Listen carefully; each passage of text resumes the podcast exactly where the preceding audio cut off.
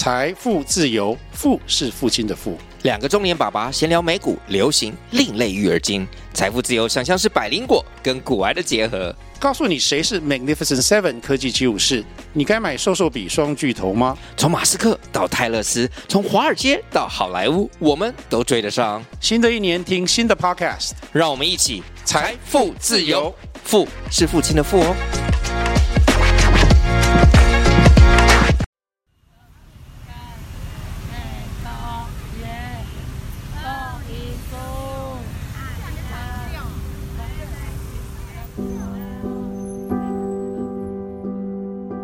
盒装台北饼干，透过饼干打开你对台北的认识。生动台北第一个商品诞生了，与熊米屋基金会和 Podcast 一起讲故事的台北饼干伴手礼。这是一盒爱心饼干，熊米屋的小鱼儿是在台北市政府的樱景之一。盒子里面饼干代表他们自给自足的能力，也是孩子们对于台北城市行销的一点心意。饼干的造型是台北的著名地标啊，每一片饼干都有一个 Podcast 赋予它精彩的故事。为什么要谈北门？甚至我都觉得所有的呃台北城其实剩下四个城门而已，只有北门是原汁。中正纪念堂本身意义我就不喜欢嘛，嗯，就是纪念一个独裁者，对我来讲就解读就是这样子。我们不能去沉寂威权社会留下来的东西，觉得它存在就合理，嗯、而是我们应该去找一个合理的存在。我觉得摩天轮就是一个充满非常。温暖的一个存在，嗯、就是你看，在整个城市里面，如果是有个摩天轮，你就会觉得哇，这个地方一定热闹、开心，充满了幸福感。边吃饼干边听故事，让你更了解台北，成为台北的小小导览员。饼干好吃，盒子可爱，漂亮的巴士造型，超好吃，纯天然的手工饼干，送出礼盒时也能感受满满的台北味。不止这样啊，全台第一个在双层观光巴士的 Live Podcast 即将举行喽！配合饼干呢，我们在十一月也要举办生动台北三周年的 Live Podcast 啦！三场在观光巴士上的 Live Podcast，三个不同主题，透过双眼更认识台北。现在填问卷获得限量的早鸟优惠价格，快去资讯栏点击链接吧。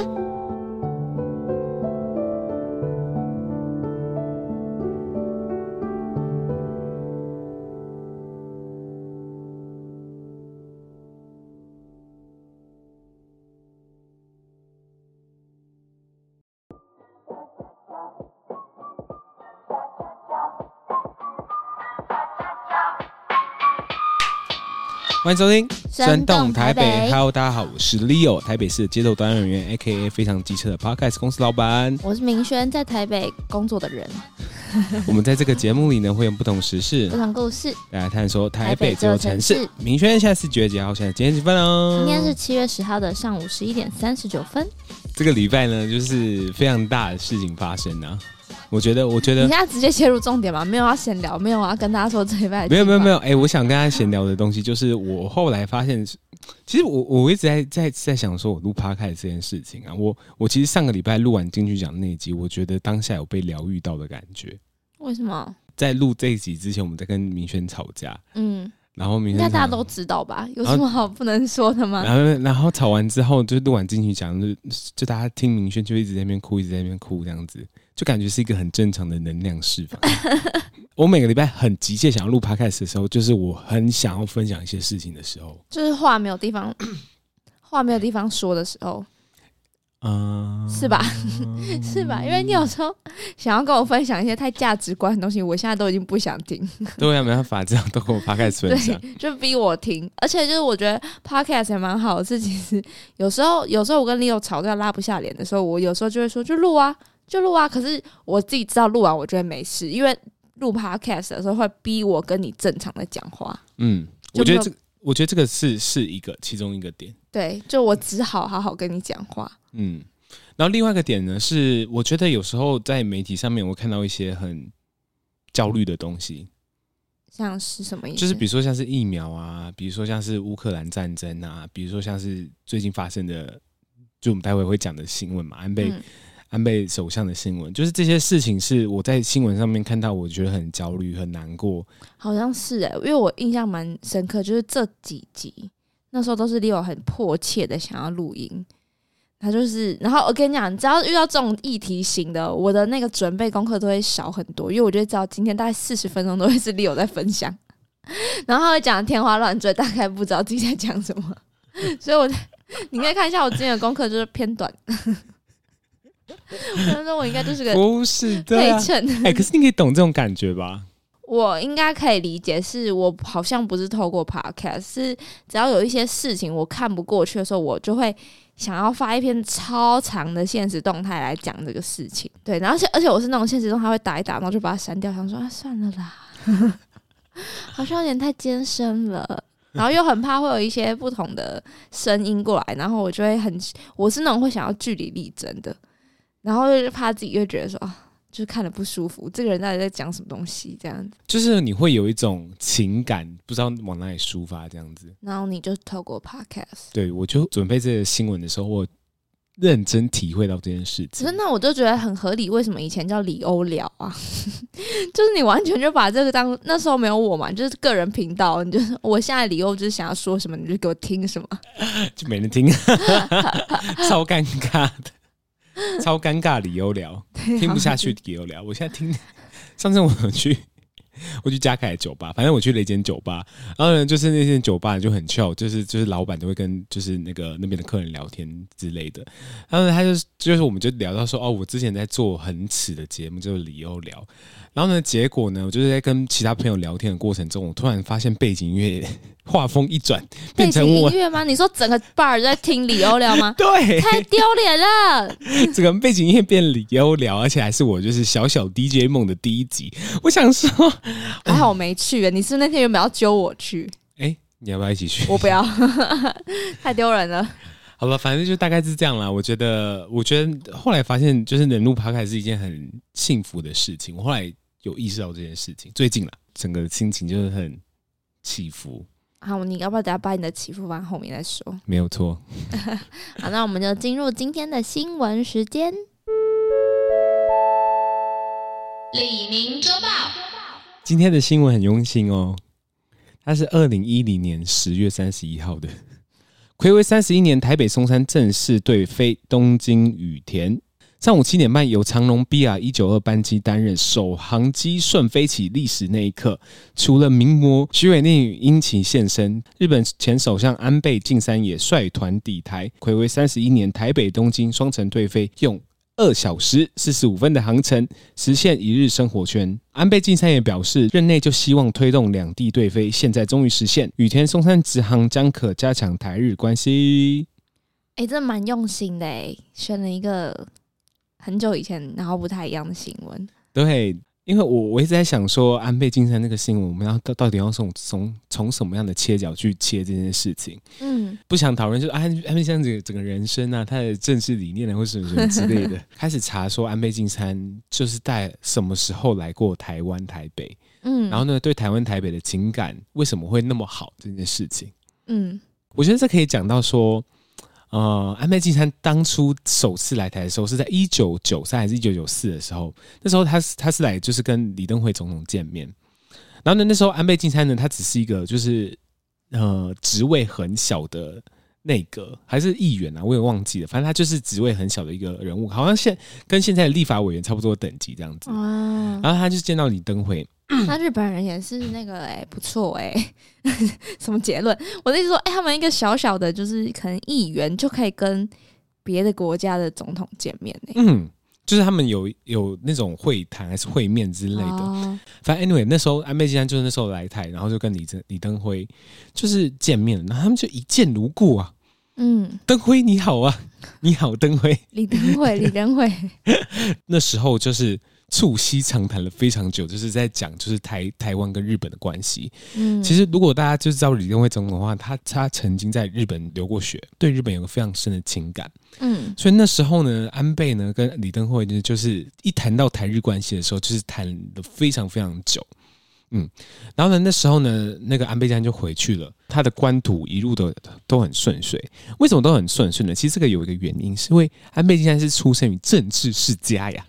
哦，真的哦，对，他其实就是好像是外祖父还是什么祖父都有当过非常大的官，所以你就可以想象说，安倍晋三跟我觉得跟郝龙斌的概念是差不多的。嗯嗯，从听起来没有加分，没有，因为郝龙斌他他就是从郝郝柏村他们那个、啊、那家政治世家下来的，所以他其实从政治世家出身，然后呢，从他们世家出身，然后对政治都会很有兴趣。就小时候人家在听白雪公主，然后他在听听别的故事，他在听什么中日战争，他在听就是昭和天王的 故事之类的。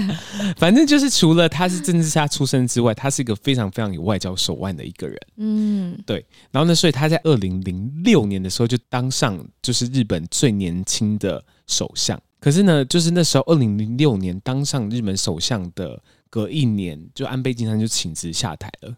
哦，真的哦。嗯，所以就是你看我们刚刚的新闻，二零一零年的时候，前首相安倍晋三，所以他只当了一年，那时候就当了一年，然后他就辞自己辞职。嗯呃，有两个原因，有人说就是他有一个跟他很久的疾病，好像是大肠发炎还是什么之类的啊。嗯，然后那那那个那个病症一直到就是他二零零六年的时候，就是困扰着他。还有另外一个原因，是因为他所处的那个党自民党，就那时候就是兵败如山倒啊，就跟民进党输了选票要有人来负责一样，输了选战要有人负责。所以他就是就是刚好顺了这件事情。嗯，然后就请辞日本首相，所以他就当了一年日本首相。哎，你就想象，如果明轩你今天当了一年台湾总统。那我还是会一直说我是总统，我是前总统，不是。可是我觉得这是一个礼貌啦，就是现在不管是副的，或是副总统，或是前总统，我们还是看到的时候，还是会一律称他为总统。可当了一年首相，他觉得自己可能是有志难伸的，他就觉得说，就是当了一年的总总理，我想要改变什么，就是改变不了。好像是，嗯，因为那时候他就是刚上任的时候，他就出了一本书，叫做《往》。呃，朝向美丽之岛，朝向美丽之国啦。他希望就是日本变成一个很美丽的国度这样子，嗯、所以他就你可以感受到，就是安倍晋三对日本这个国家是非常非常的有抱负的。嗯嗯，所以那时候就当了一年，就觉得说有志难伸，没有做到什么大事。一直到二零一零年的时候来台湾，然后那时候来台湾的时候，就是我们刚刚讲的那个松山松山一日生活圈那个直飞，嗯。哎、欸，其实我现在仔细想想，这件事情好方便哦，因为我就住，那是因为你住台北啊，可是桃园人早就已经一日生活圈了呢。不是，因为因为因为因为我住松山机场附近，你知道吗？我，啊、我也是，我也是当松机谷，就是直接就是啊，前半小时我说哎，时间差不多到了，然后我就没有，你明明也要一个小时前登机，你太浮夸了，你以为你坐国光哦？没有，反正我就觉得说，我好像拖着一个行李，好像去台中一样。就是我就是真的是真的是拖着行李到松山，然后就觉得哎、欸，就飞出去嘞。真的是，因为我我就我不知道有没有分享过，我之前就是有过去日本，就是我是临时三天前想去，嗯，然后我就跟我朋友就是订了一个廉价航空，然后那时候就是下班直接拖着行李箱就飞去，然后日本三天，我就跟我妈说，妈，我那个。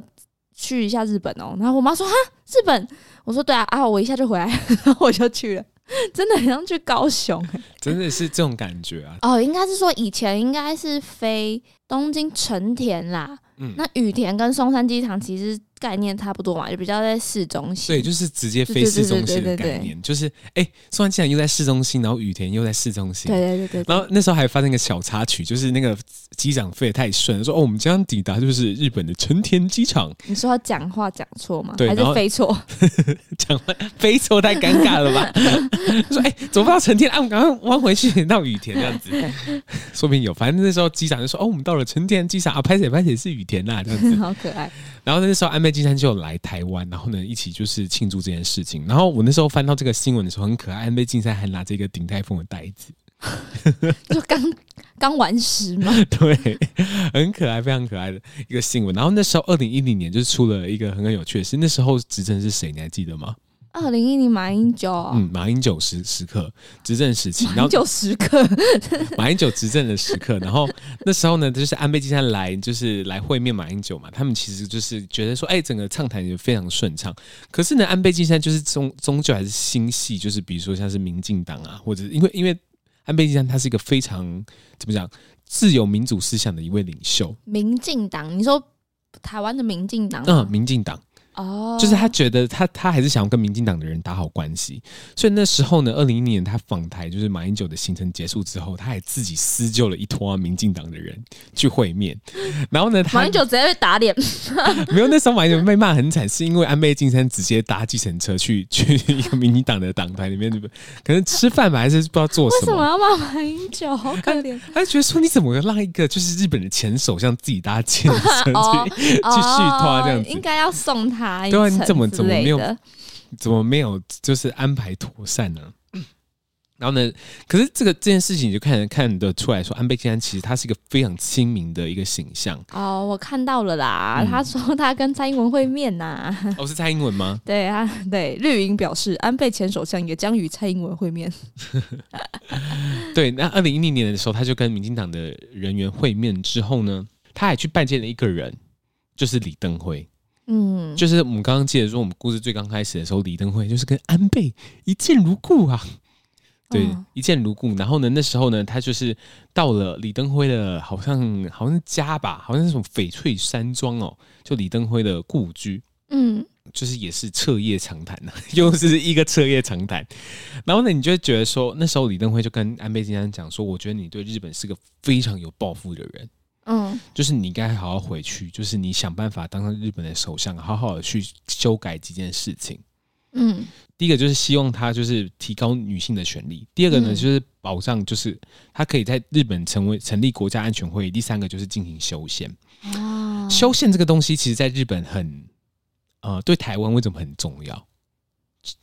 就是为什么李登辉想要就是就是督促，就是哎，安倍晋三可以进行修宪，因为这个日本的宪法呢，就牵牵扯到一个东西叫和平宪法，就是在呃，我觉得不要讲太复杂，就是你应该讲到日本在二战之后嘛，就他们的宪法是跟美国一起制定的，他们说哦，日本那时候太太猖狂了啊，就是你一直到处打别人，你的今天宪法呢，你今天不可以有那个私自的武力这件事情，嗯，所以那时候日本就算有自卫队。就是自卫队哦，还是会被就是非常非常多人讲话，或被被非常非常多人说话这样子。嗯，所以呢，日本想要推动修宪这件事情就非常重要，是他们想要不管怎么样子，就是不能只依靠美国。嗯，尤其是看到就是国境情势那么复复杂，就是比如说乌克兰那边在打仗啊，比如说哪里在打仗，然后呢，日本就觉得说不管怎么样，我们要有自己的军队。嗯，可再怎么样子，我们的宪法就说不能有自己的军队嘛。然后你就觉得说，那我们要进行修宪，所以那时候李登辉就是觉得说，哦，你要不要回去去修改日本宪法，让这一切都能改变？嗯，那当这一切能改变的时候，日本呢，他也可以保护台湾。对，日本跟台湾的关系就是非常。听完觉得李登辉赞诶，很聪明。对，就是那时候，那时候，那时候，大家就在在新闻上面一直讲说，哦，安倍晋三一直说台湾有事就是日本有事嘛。嗯，那可是日本就是日本有事，日本能做什么呢？就是我自己也没有自己的武力嘛，所以呢，那时候安倍晋三就非常努力想要推动修宪这件事情。然后李登辉就说：“我觉得只有你能做到，你就回去去选日本的首相吧。”所以他又再选一次哦。嗯，所以在就是呃东北大地震的时候，安倍晋三再重新的，就是去选首相，然后他也成功的选上首相了。好棒哦！我这样听完就是只想谢谢李，就是李登辉真的很赞哎，李登辉有远见哎。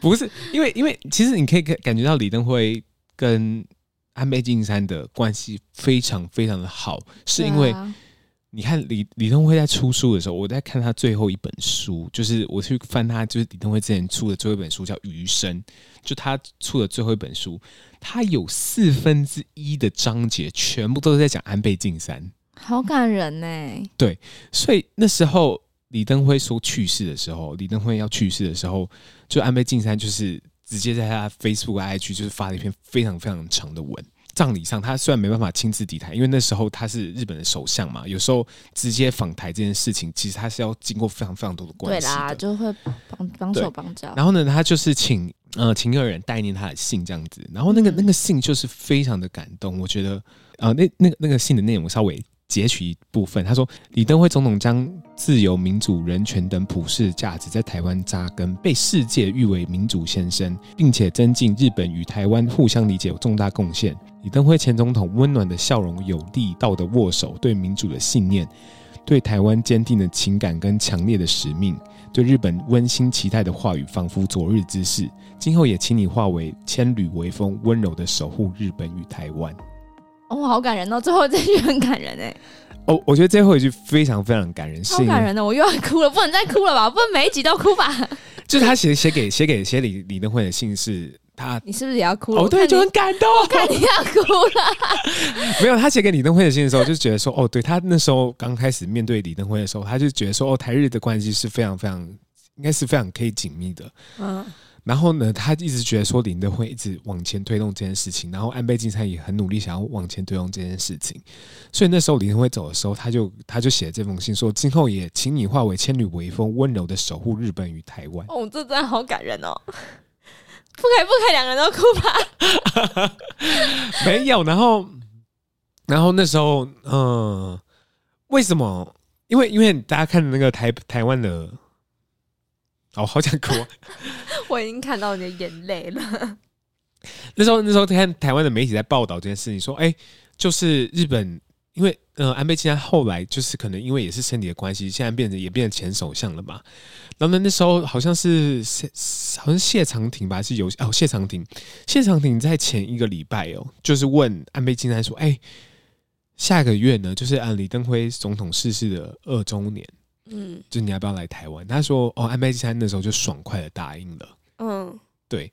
然后呢，你就知道说：“哦，安倍晋三对。”李登辉来讲说，就是跟兄弟之间的感情是非常非常像的，对，所以你就可以感受到说，哦，对，就是他们两个都相信了说，哦，对，台日的关系是非常紧密，然后台湾跟日本可以一起做些什么事情，跟一起增进一些。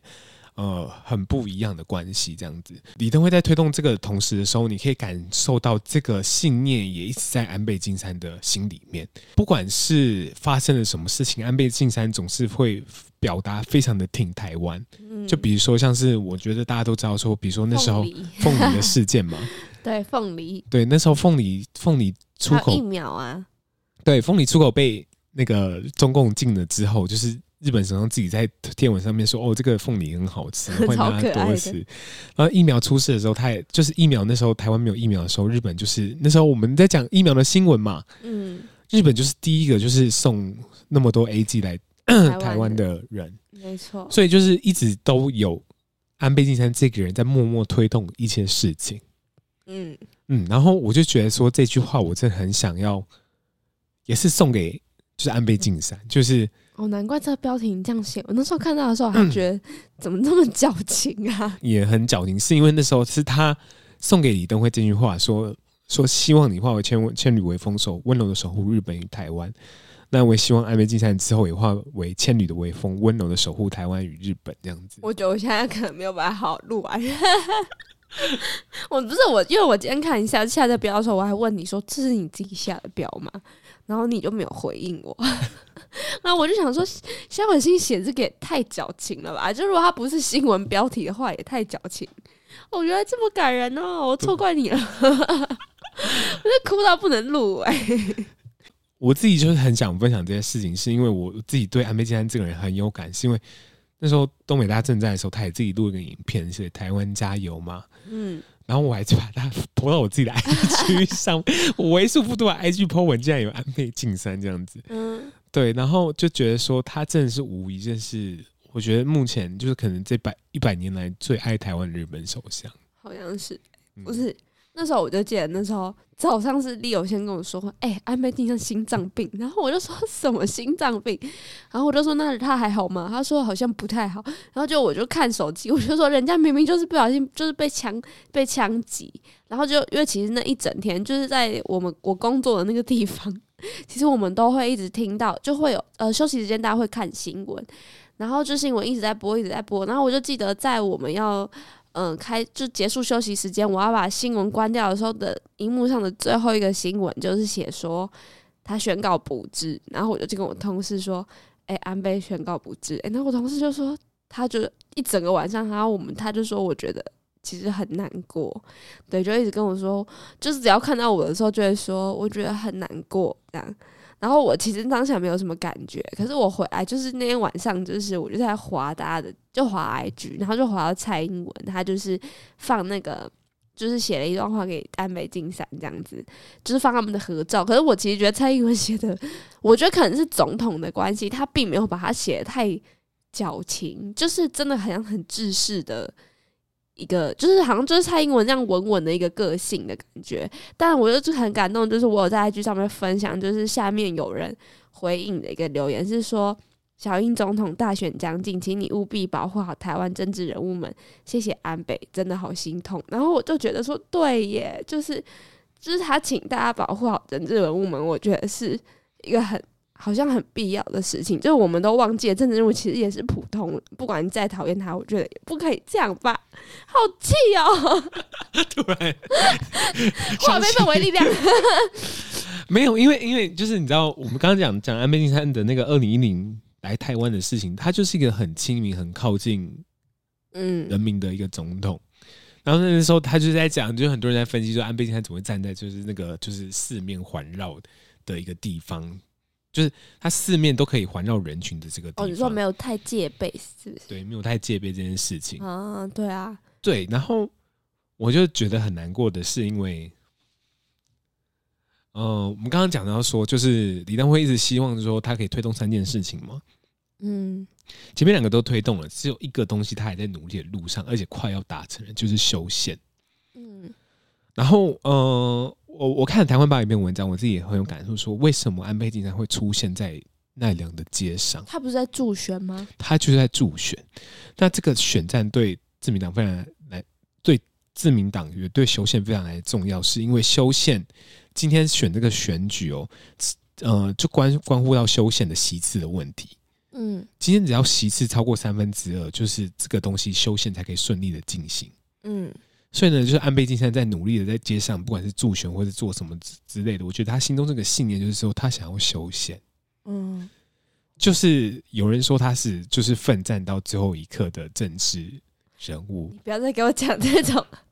我真的是会哭惨，真的是，真的是因为，因为就是我们刚刚讲的说，哦，他想要推动这件事情，他一直挂念他，就是就算他现在不是日本首相了，他还是一直到处去巡回，然后到处帮助很多的，不管是政治人物参选啊，帮助他们站台，嗯、就是因为就是今天如果可以顺利修宪了，就是这个日本的国度，就是变成一个非常正常的国度，说我们今天有自己的军师，我们可以保护好自己的人民，保护好就是整个亚太地区的安全，这样。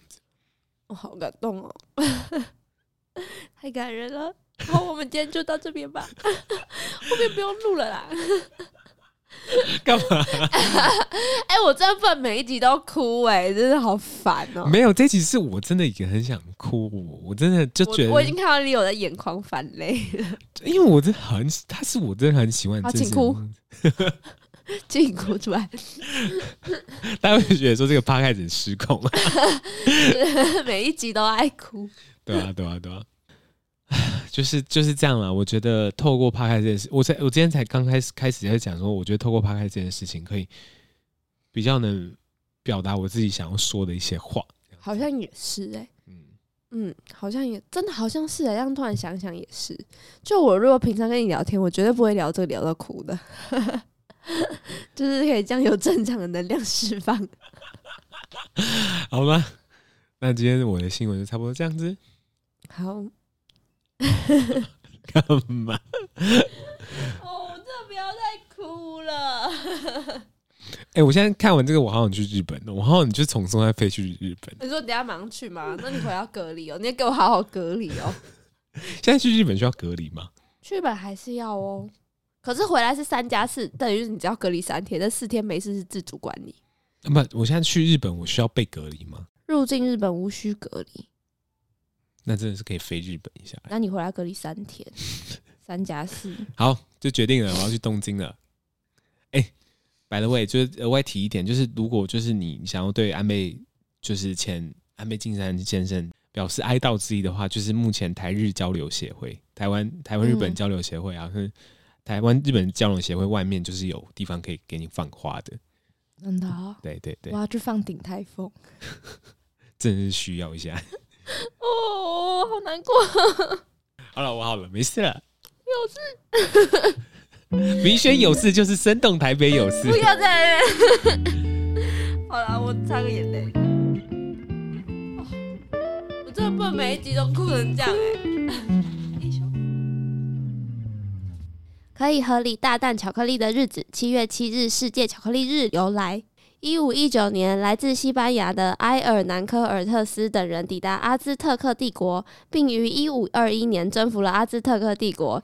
一五五零年七月七日引进欧洲，而后殖民者把可可豆带回西班牙献给国王卡洛斯一世。自此，巧克力就这样传入欧洲，同时这也是世界巧克力日定在七月七日的原因。我在想说，哦，我选的那个新闻呢是十年前的新闻，明轩选的这个新闻呢是五百年前的新闻呢、啊？哪是啊，这是三天前的新闻。一五一九年发生的新闻，不是，这不是新闻。哎、欸，好像也是哎、欸，是、啊、那时候的新闻。那时候的号外号外啊，号外号外，可可豆进来喽！哦，可可豆进来，对啊。然后客人还哎，不是那时候的那时候的大家还不知道什么是可可豆，所以那时候就是有真的是巧克力了嘛，就是真的我们吃的那种巧克力，因为它本来是可可可可嘛。对，巧克力一开始其实蛮特别的是，它是一种药。就是跟你想象中想的那种超好吃巧克力是不一样的。就是他们就说一开始他的那个就是语言呐、啊，那个叫什么？他的那这个 chocolate 这个词是来自古典纳瓦特尔，怎么念那么难念？也是来自古典纳瓦特尔语有一个词。然后巧克力这个意思其实是苦水的意思。就是它吃起来就是你说巧克力吗？对啊，就不好吃啊。巧克力都是苦水的意思，就是苦苦的东西，一吐苦水，一吐巧克力。而且一开始的巧克力 你好烦，一开始巧克力不是固体的，它是喝的，就是喝的东西。我现在你说喝的，我现在满满脑很多是可可、热可可啊，怎么就就是好喝的感觉，好好喝啊！不是一开始很难喝，所以它那时候是拿来提神的，然后是一种药，所以就并不是你现在想象中那么。哦所以他那时候的进进贡给国王的时候，它是一种药，是不是神奇的药？没有，他是把可可豆带回去给他。可是，一开始的巧克力其实是一种药，然后可以拿来提神这样子。OK，他国王收到是可可豆，不好意思，哦、国王收到是可可豆、哦。对，他收到是可可豆，可可豆又不能吃我，我是国王，看到说这个要干嘛？选酷啊，来自来自来自东洋的进贡品，对啊，是东洋吗？如果从欧洲、非洲来到欧洲，哎、欸，是我不知道。公元前十九世纪的那个奥尔梅克文明的时候，他们有发现那时候在喝巧克力饮料，所以后来就发现说，哎、进而发现所有的美洲，呃，大部分的中美洲文化，他们都会去做这个巧克力饮料，就是像是什么阿兹特克刚刚一直在提到，他说他每天都要喝五十杯的巧克力饮品，对，因为他要拿来提神，因为他是那个国王嘛，所以他每天精神要超好，所以他就是喝那个。巧克力来提神，然后现在又有多胖？会没有？一开始不是甜的啊！啊，你不可以一直用那个现代人思维。我一直就是把它当做热可可，也就是每天让我喝五十杯热可可，没有没有没有多腻啊！只能浸泡在热可可里面。嗯，反正后来呢，在因为一开始在传到西班牙嘛，然后一六一五年的时候，就是又过了一百年，那个西班牙公主，就西班牙有一个西班牙公主，就是。跟那个法国国王路易十三结婚，嗯，所以后来巧克力就这样子传到法国去了。然后传到法国之后，就陆续传入什么奥地利啊、意大利啊、德国等等的。所以呢，在一六五七年的时候，在伦敦就开了第一间的巧克力工作坊。但是就是巧克力，我刚刚一直讲，它一开始都只是饮品，所以一开始是不好喝的巧克力嘛。但后来开了巧克力工作坊之后，就开始会加入牛奶跟糖。就你想象中的超好喝的巧克力，然后再想吃巧克力哦，突然 对不对？我也是想吃诶、欸。反正传到伦敦，他不是开巧克力工坊吗？然后在就是英国，不是就有一些贵妇们吗？然后就发现说、嗯、，Oh my god，这太好喝了吧！你不要学你的同事。反正呢，这个就 变成是在英国的那些贵妇圈开始流行的东西。就你喝巧克力，你不要硬要讲日文。就英国贵妇们，就大家就是觉得说，哦，你要不要吃个巧克力？对，然后看起来就落伍了。对，看起来就超拽。说你要不要吃巧克力啊？你怎么会有这个巧克力啊？对，反正就说哦，我也想吃一下。说哦，你没有吗？你不知道吗？巧克力变成个 LV 精品的概念。对，然后可是又过了一百年，就是一个世纪之后，就是巧大家就开始把巧克力就是加了一些可可油。跟糖，所以就变成固态，一颗一颗，就我们现在在吃的那种巧克力，就是这样子。不是好，哦，我现在理一下它的顺序。原本是可可豆嘛，原本是中药嘛，中药行。什么中药行都是原料啦，原料。中药行那个国王一天喝五十杯，然后喝完之后就觉得说，哦，这个东西可以提神，可以提神哦，好嗨。然后呢，就是后来就是贵妇们呢加加入了牛奶跟，不是是贵妇哦，对，就是英国后来就开了那个巧克力工坊，然后加了牛奶。糖哦，牛奶跟糖，然后呢就，就是好喝，就变得好好喝，就变成可可了，就变热可可。然后贵妇就觉得贵贵就觉得说，哦，这个热可可很赞。然后呢就觉得说，那我们再加油吧。然后它就变成固态，就变成说我们现在知道哦，原来巧克力变固态是那么好吃的这样子。对，差不多哎、欸，就是这样子。然后就变成我们现在的巧克力了。哦、然后我那时候在看，不知道就是大家有没有就是这个联想，是我那时候看到七月七号是。巧克力的世界巧克力日的时候，台湾人应该都会想到七七乳加吧？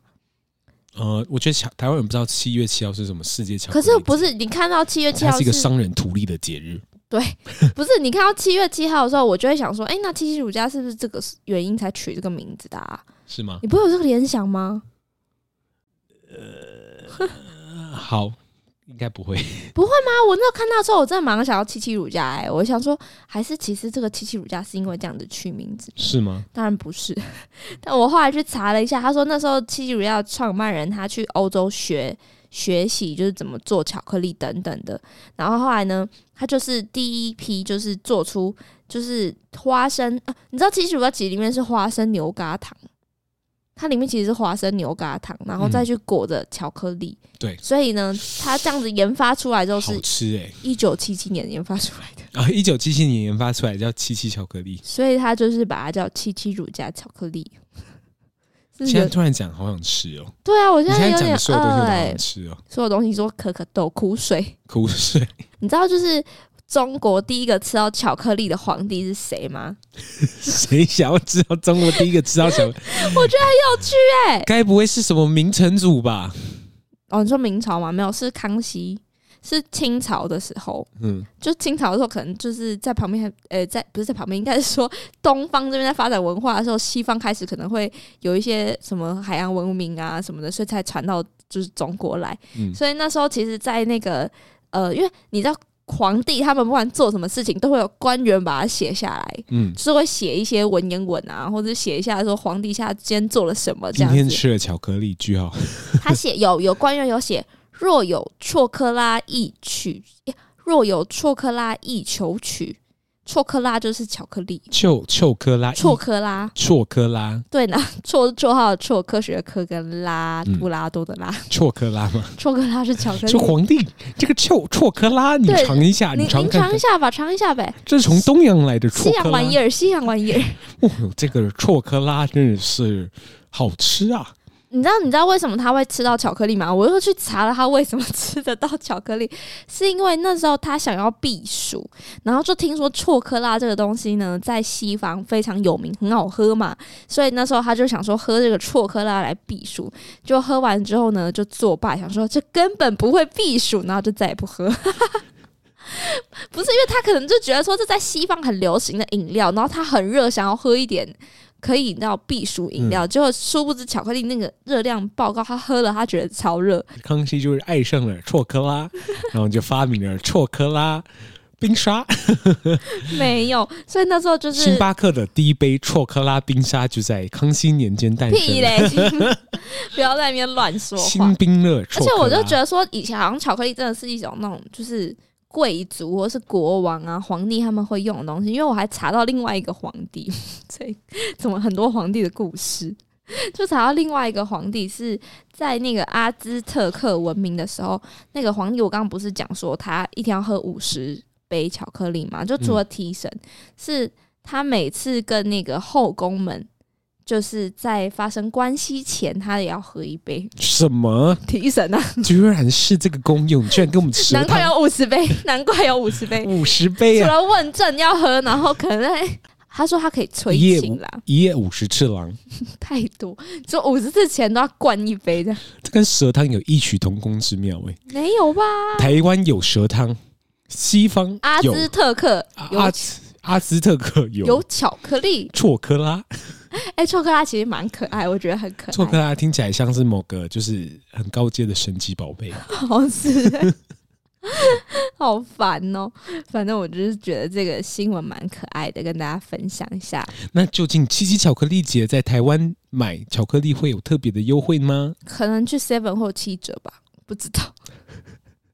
应该没有吧？世界巧克力日台湾没有在过啊，只是就是大家会讲一下说，哦，原来今天是七月七号巧克力日这样子。没有，我觉得就是可能走进 Seven 的时候就说国际巧克力节，然后 Who cares 国际巧克力节？哎，Seven 随时都可以有国际巧克力节、国际草莓节，对，都是一些草莓季、草莓节什么对他们自己设的 之类的。没有，说明他本来就是有依依依照这个东西，七月七号是这个节，那我们来办这个活动。可是我觉得民众很少知道这件事情。反正就看巧克力可以打折啊。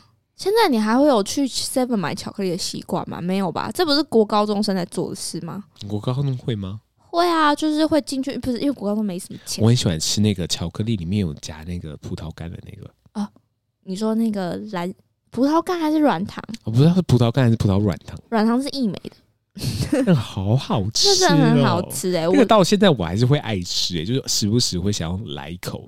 嗯，就是。就是会想买一盒，你知道吗？就突然想买啊！而且这个巧克力不会，就是它虽然是甜的，可是它不会过甜，兄弟。像那个大波露有没有？大波露，大波露就是国小买的啊！我国小之后再也不买大波露。国小好爱哦！大波露就超油，但超便宜。我国小的时候才十块，现在可能要十五了吧？我小时候就觉得说，怎么会有巧克力那么好吃又那么便宜呢？然后呢，小时候呢，就大家说，哎、欸，要不要来我家做巧克力？你知道大家会做什么吗？买一大堆大波露，把它融化。对对对对对对对，我国小也会，就是我国小会把大波露买回去融化，然后就是有时候可能吃吃什么糖果饼，然后有一个盒子留下来，我就会说，我就会把它做，就是融化，然后放进去，隔天带去学校说，这是我做的巧克力。哇，小明姐好厉害，会做巧克力，对对对对，然后大家就会分着吃，说很好吃哎、欸。是大波露。长大之后就觉得说小时候真丢脸。讲完巧克力这集，我就是更想去日本了。我好饿，为什么？因为日本巧克力很好吃，啊、不是台湾就买得到吗？哦，对啊，现在有很多日本杂货店，帆船巧克力超爱，哎、欸，那真的很好吃哎、欸！你买给我吃之后，我真的是帆船巧克力真的是好好吃。那你还说你不喜欢这甜的，那超甜的好不好？没有，那时候我就觉得说，我就是，我觉得，我觉得我真的会有那时候去日本交换的时候，我就迷迷信就是。也不是迷信，就是我会把去唐吉诃德，然后扫一排整个货柜的巧克力，就觉得哦，这个看起来很好吃。你才是巧克力富翁 哦！我之前做 YouTube 有，就是就是啊，你说你是开箱是不是？我开箱各种的那个巧克力日本巧克力，真的、哦。然后真的是意外吃的吃到很好吃的、欸。哦，对不起，我只是想了解那个流量，流量很差。哎、欸，那个、那个、那个，你比我做的用心耶！我还这边上了、上上了《三国志》。那我这次呃行销这一集的时候，我可以把你那个影片拿出来用吗？别，好笑。好啊，今天这一集就差不多这样啊。然后如果你喜欢这样的内容的话，欢迎你用不同的方式告诉我们你喜欢这样的内容。你这样很偷懒，怎么 KKBOX、MixerBox 直接不念？因为大我因为我想想，因为我后来想到一件事情，就是如果大家就是已经在听 Podcast 的话，他就是不可能打开，就是哦，那要去 MixerBox 留言，我就把 Apple Podcast 关起来，在 MixerBox 上面留言。对，好，那那以后我们结尾以后就是改成，不管你现在是用什么方式收听《生动台北》，请你马上用你这个方式在下面留言、按赞、分享五颗星。如果你不分享的话，就请那个敏轩说这集流量怎么那么差。哎、欸，你们你看，你真的不能怪我吧？他就是这样子对待我的。好了，那今天这里就这样啦，那我们下次再见喽，拜拜。拜拜。